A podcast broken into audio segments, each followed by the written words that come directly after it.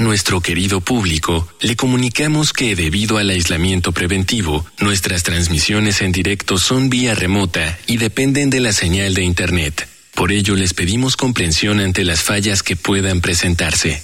Gracias por compartir estos momentos en casa con Radio UNAM y Vida Cotidiana. Radio UNAM y la Escuela Nacional de Trabajo Social presentan Vida cotidiana. Sociedad en movimiento.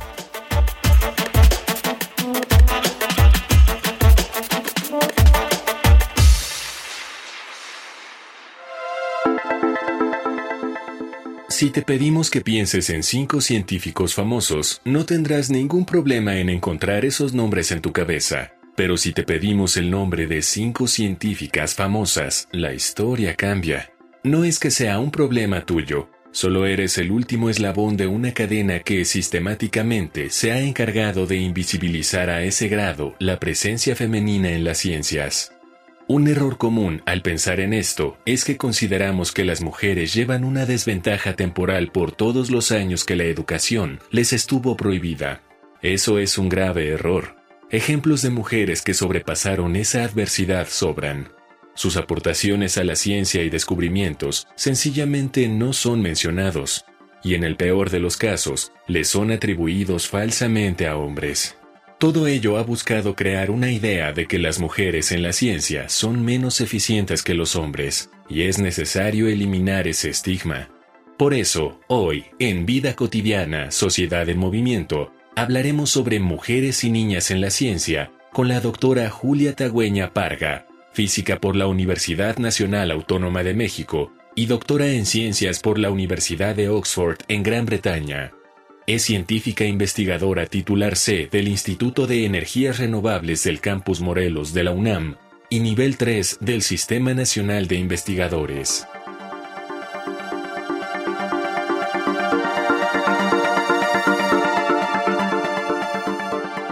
Bonita tarde, soy Ángeles Casillas Gracias por sintonizar Vida Cotidiana Sociedad en Movimiento. En los siguientes 30 minutos hablaremos acerca del acceso y sobre todo de la participación plena, participación igualitaria de las mujeres y de las niñas en la ciencia. Vamos a hablar a propósito del Día Internacional de la Mujer y de la Niña en la Ciencia. Acompáñennos, pero antes, si tienen interés en conocer los abordajes desde el trabajo social, conozcan las redes sociales de la Escuela Nacional de Trabajo Social.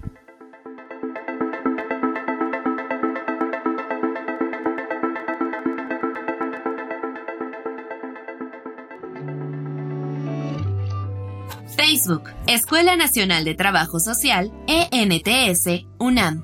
Twitter, arroba ENTS, UNAM Oficial. Instagram, ENTS UNAM Oficial.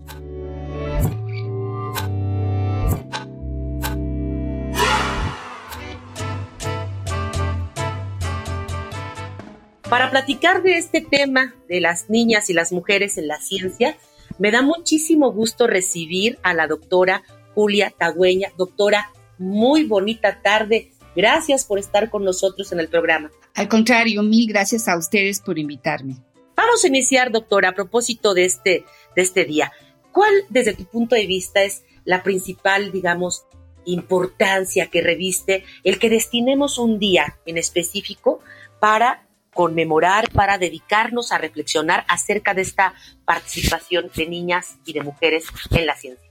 Bueno, déjame que empiece por comentar, Ángeles, que creo que la práctica de definir días internacionales sobre un tema es muy buena porque aunque todos los días deben ser días de igualdad, eh, sí es muy bueno tener un momento de reflexión en el que todos podemos hablar de ello, en el que se den programas como el que tú estás organizando, el que de alguna manera nos fijemos la atención en un tema tan importante como es el de las mujeres y las niñas en ciencia.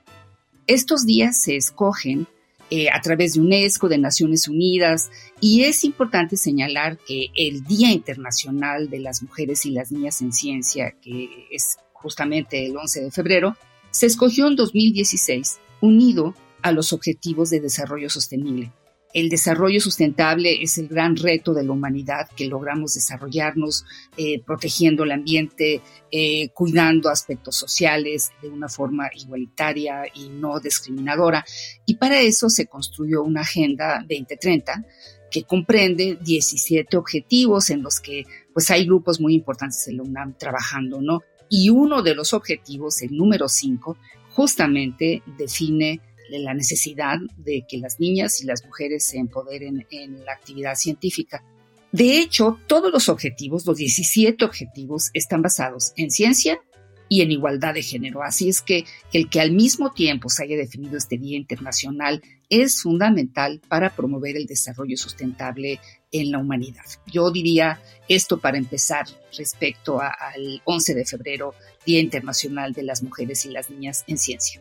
Excelente el que nos puedas describir tanto los organismos que participan como la importancia de estos 17 objetivos que tú, que tú señalabas. Bien lo decías, grandes retos que tiene la humanidad, pero qué bien que se destine un día en particular que nos lleve a una reflexión de fondo acerca de ello. ¿Qué busca este quinto objetivo, doctora? Bueno, eh, el quinto objetivo se llama así, igualdad de género, empoderamiento de las niñas y las mujeres en ciencia. Tiene toda una serie de metas, pero lo que busca es que la mitad de la humanidad, porque aproximadamente somos la mitad de la humanidad, eh, participe activamente en todo lo que es el desarrollo de la ciencia en bien de la humanidad, por supuesto.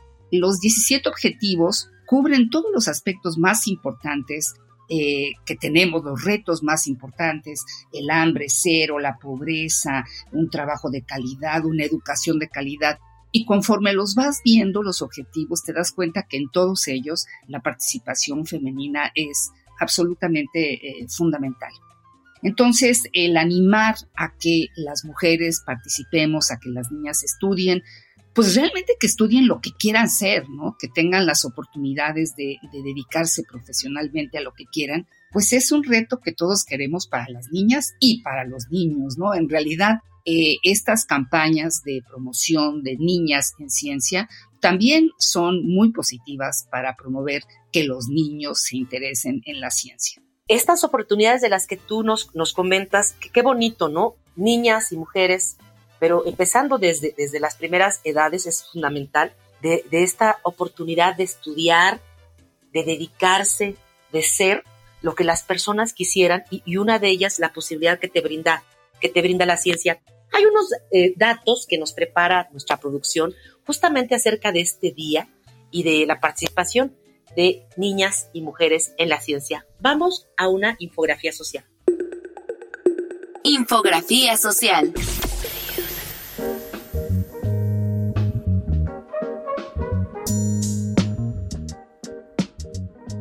Desde 2016, la Asamblea General de las Naciones Unidas proclamó el 11 de febrero como el Día Internacional de la Mujer y la Niña en la Ciencia, con el objetivo de lograr su acceso y participación plena y equitativa en este campo.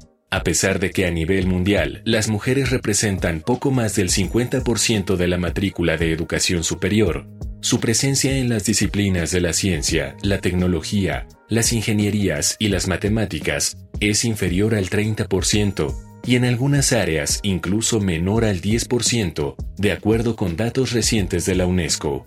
En el último informe de Women in Science, la Asamblea General de la Organización de las Naciones Unidas para la Educación, la Ciencia y la Cultura, reportó que solo el 30% de investigadores y científicos en el mundo son mujeres. Y de acuerdo con datos del Sistema Nacional de Investigadores, en 10 años la proporción de mujeres en el Sistema Nacional de Investigadores se incrementó casi un 10%, lo que significa que de un total de 35.177 investigadores, 13.454 son mujeres.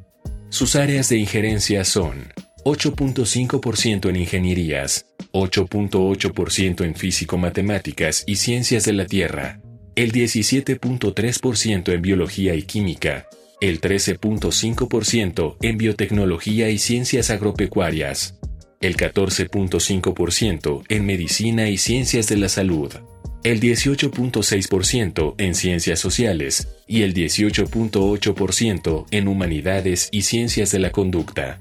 La Organización para la Cooperación y el Desarrollo Económico señala que de cada 20 niñas mexicanas, una considera estudiar o dedicarse a una carrera relacionada con las disciplinas de ciencia, tecnología, ingenierías y matemáticas, en comparación con los niños, de los cuales 4 de cada 20 considera estudiar estas carreras. Según el Foro Económico Mundial en su reporte Global Gender Gap Report 2020, México se encuentra entre el top 5 de países que avanzaron en el cierre de su brecha de género.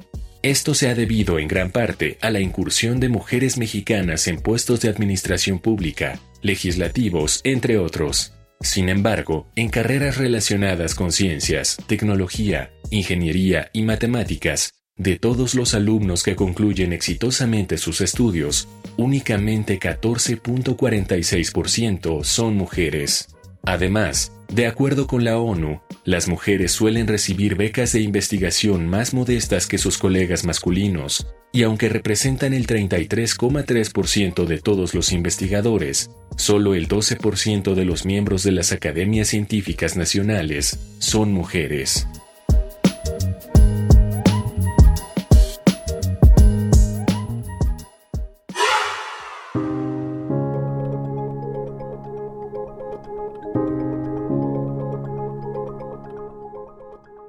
Regresamos de estos datos duros que abonan a esta reflexión que estamos realizando. Y doctor, hay una pregunta obligada. Eh, si estamos hablando de igualdad, de participación, si estamos hablando de, de, este acceso de niñas y de mujeres, quiere decir que entonces había ciertos problemas o ciertos obstáculos. Desde tu punto de vista, ¿cuáles eran o siguen siendo posiblemente estos obstáculos a los que se enfrentaban niñas y mujeres para en este caso tener acceso a poderse formar en algunas otras actividades que históricamente no estaban contempladas para, para este grupo. Pues mira, desafortunadamente eh, muchos de los obstáculos ahí siguen, vamos a mencionarlos. Por supuesto, ser mujer tiene toda una problemática y unos retos eh, muy unidos a temas que están en este momento en la boca de todos, como es la, por ejemplo, la violencia de género. Pero en este caso yo me voy a concentrar básicamente en el tema de mujeres y ciencia. Como sabes, hay muchos sesgos, eh, muchos prejuicios de que no son materias adecuadas para las niñas y eso puede ser un problema desde muy pequeñas porque puede ser inclusive un tema familiar. Son temas que son carreras que se consideran equivocadamente poco femeninas, ¿no?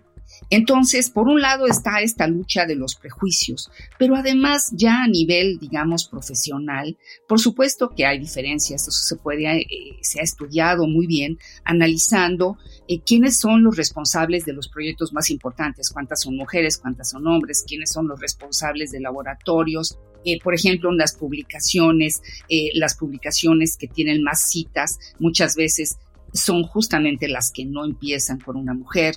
Entonces, definitivamente esos prejuicios empiezan desde la infancia y continúan a lo largo de la vida. Inclusive, y en eso debo de decir que nuestra universidad no es el caso, porque en nuestra universidad los sueldos son iguales para hombres y mujeres, también es muy común que haya una diferencia de sueldo para trabajos equivalentes entre hombres y mujeres. Entonces, ha habido discriminación, la discriminación ha ido mejorando, pero todavía continúa, hay que seguir luchando, por eso hay que seguir festejando este día. Cuando, cuando tú comentas esta parte de los prejuicios y de los sesgos, evidentemente estamos hablando también de modelos de crianza, pero la mayoría de quienes todavía se dedican al cuidado de las y los hijos son las mujeres, entonces somos nosotras también quienes replicamos estos prejuicios bueno, hombres y mujeres, ¿no? La verdad es que los, nadie se salva de tener prejuicios, ¿no? Estoy completamente de acuerdo con eso. Sin embargo, eh, la, muchas mujeres son muy promotoras de que sus hijos y sus hijas estudien y se desarrollen. Inclusive, un tema muy interesante es que es, es, es como un muy buen ejemplo para las niñas, mujeres de ciencia del pasado. Y prácticamente todas tuvieron madres que las impulsaron a ser científicas, como por ejemplo María Curie. Su mamá era maestra de escuela, muchas maestras de escuela de esa época, porque era lo único que le permitían a las mujeres ser, eran grandes promotoras de que sus hijas se desarrollaran, ¿ves? Entonces, yo creo que hay una gran labor de las madres en general para que, porque saben bien que es la educación la que permite la movilidad social y la que permite el, el hacer de tu vida lo más, hacer tu vida lo más rica posible, ¿no? Entonces, prejuicios son comunes, pero hay mucha labor materna en que los niños y las niñas estudien bien y creo que hay que festejarlas por ello.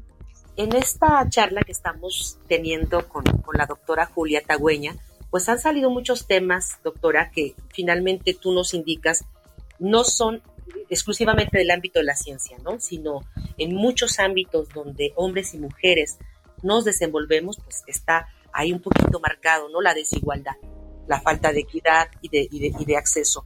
Con relación a, hablando de ciencia, de mujeres, de niñas, con relación a la investigación científica, ¿cómo nos va a las mujeres en este ámbito? Bueno, cada vez hay más participación femenina en la investigación, aunque ah, hay estudios que muestran que la, pandemia de COVID ha frenado mucho más a las mujeres en investigación que a los hombres, porque las mujeres han asumido eh, papeles eh, en la casa de un trabajo intenso que de alguna manera tenían repartido de otra forma, ¿no? Entonces, sí hay cada vez más mujeres en ciencia, pero hay, como siempre, eh, diferencias eh, que hacen que la carga sea diferente, ¿no? Como te decía, es muy interesante analizar la historia de mujeres en ciencia, porque eso puede ser un gran ejemplo para que las niñas se motiven. Y en eso hay una gran labor hecha por diferentes organizaciones, la propia UNAM, la Academia Mexicana de Ciencias, rescatando a las primeras mujeres mexicanas en ciencia. Y justamente, doctora, de esta invitación que nos haces en el programa para conocer y reconocer la historia de las mujeres en la ciencia, a partir de ello motivar aún más a las niñas y a las mujeres que están escuchando, en este caso, el día de hoy nuestro programa. Vamos a Voces en Movimiento. Voces en Movimiento.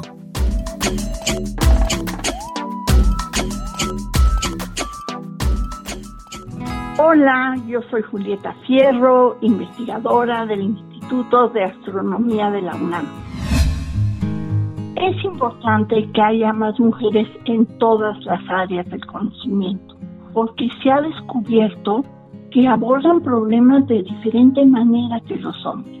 Tal vez será más fácil para ustedes darles un ejemplo no de las matemáticas o de la física, sino un ejemplo de la economía. Cuando se otorgaron los premios Nobel de Economía hace dos años, se lo dieron a una mujer ¿Y saben lo que hizo ella? Estudió todos los programas del mundo, los de México, los de África, los de la India, para abatir la pobreza extrema. Y se dio cuenta que claro que es bueno darle dinero a las personas más pobres y también es bueno darles microcréditos. Pero estos programas no sacaban a las mujeres de la pobreza extrema. Las mujeres buscamos soluciones para mejorar la vida porque nosotras no solamente damos la vida, sino la preservamos.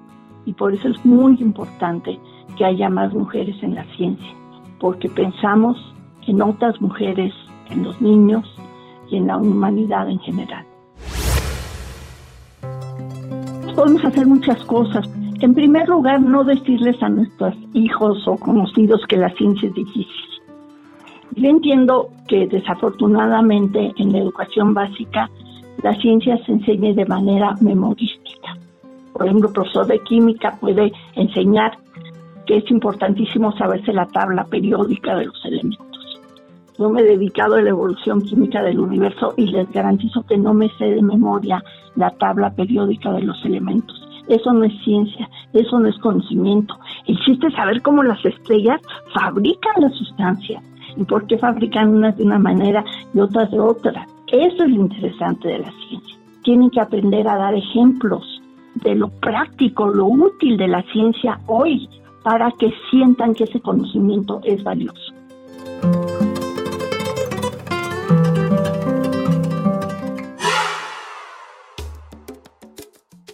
Regresamos de estos testimonios, ojalá que nos sirvan, nos puedan motivar para continuar con, con este vencimiento de muchos retos y prejuicios que aún necesitamos. Doctora, En materia de política educativa, si hablamos de inclusión, ¿cuáles crees que serían eh, de alguna manera eh, las principales actividades que tendrían que sí o sí desarrollarse para poder tener y lograr un mayor reconocimiento de las mujeres científicas. Creo que es importante enfrentar esto con cambios más profundos, ¿ves? No solamente con el discurso, sino con, con cambios que hagan diferencia. Por ejemplo, es muy importante, bueno, es muy importante que haya programas como el que tú estás haciendo de comunicación, de motivación, pero debe haber cambios que sean más estructurales, más de fondo. En ese sentido, creo que la UNAM ha dado un paso muy importante al crear la coordinación de igualdad de género y que todas las instituciones tengamos comités de género que puedan tocar estos temas con la comunidad y que estén vigilantes de que cumplimos con criterios de igualdad, ¿no? Y, y, uno de los, de los caminos que se está siguiendo es incluir en los programas educativos la perspectiva de género, porque eh, sí es, es importante que haya una reflexión sobre estos temas y que estén realmente puestos sobre la mesa, porque Tú puedes tener muy buena intención al respecto, pero igual no se te ha ocurrido que hay tal o cual acción que sí sería muy positiva para lograr la igualdad que estamos buscando, ¿no? Entonces, tenemos desde luego que empezar desde las niñas pequeñas, porque las niñas y los niños pequeños, y hay un movimiento mundial eh, muy importante que se llama STEM, por sus siglas en inglés, de ciencia, tecnología, ingeniería y medicina, que promueve estas carreras que se han considerado poco femeninas en las niñas, con actividades, con diferentes juegos, con, con toda una serie de, de, acciones importantes que van sobre el razonamiento científico y cómo podemos crear este razonamiento tanto para niñas como para niños, ¿no? Pero ya a nivel de la universidad, pues es muy importante que la universidad contenga una estructura que fomente la igualdad de género como es la coordinación y es muy importante que nuestros programas educativos lo contemplen.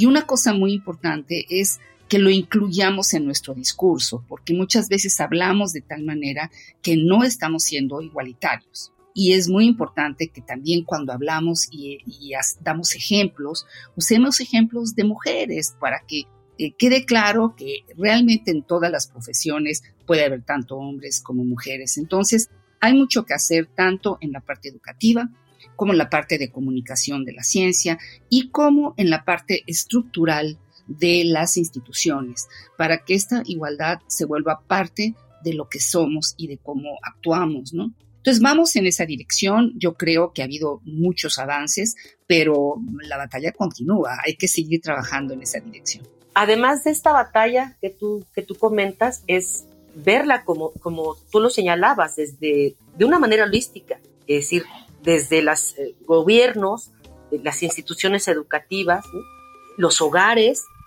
eh, es decir, en todos los entornos, y no solamente tocando el tema de, la ciencia, tenemos que apostar, no solamente, como tú lo decías, ¿no? Primero al discurso y después a esta, a esta acción.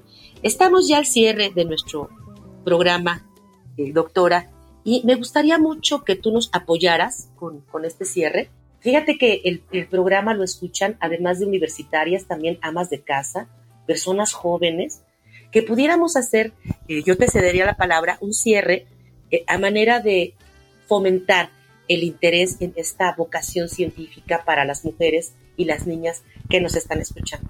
Bueno, eh, realmente acercarse a la ciencia enriquece la vida de todos y te permite además tomar decisiones basadas en eh, hechos y que muchas veces son decisiones que inclusive tienen que ver con tu seguridad personal.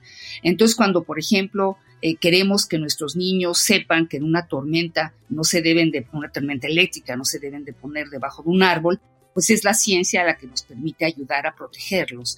Entonces, la ciencia es un, es, un, es para todos, no es nada más para los que hacemos ciencia, sino que es algo que debe de acompañar nuestras actividades y nuestras acciones y que enriquece sin duda nuestras vidas, sobre todo la forma en que el pensamiento científico se construye. Esta idea de la igualdad tiene mucho que ver con justamente construir nuestro pensamiento crítico, nuestro pensamiento cuestionador, el no aceptar los hechos sin investigar y sin cuestionar. Y eso es fundamental para hombres y mujeres, para científicos y no científicos, es fundamental para la sociedad. Con este excelente cierre nos vamos a quedar, doctora, en esta invitación fundamental, ¿no? forma parte de nuestra vida y de nuestro desarrollo la ciencia, pero también de la mano la igualdad y la equidad que como sociedad este, pues tanto, tanto anhelamos, porque, porque verdaderamente no la tenemos.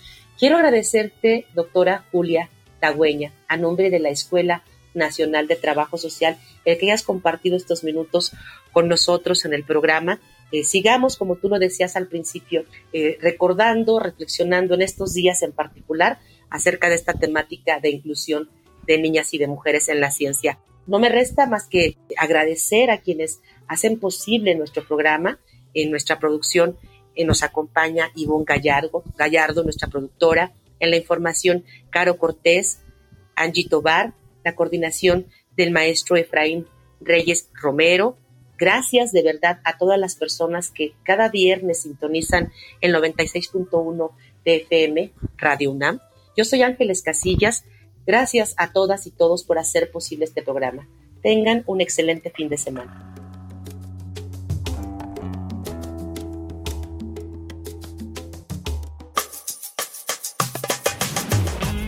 Vida cotidiana, sociedad en movimiento. Es una coproducción entre Radio UNAM y la Escuela Nacional de Trabajo Social.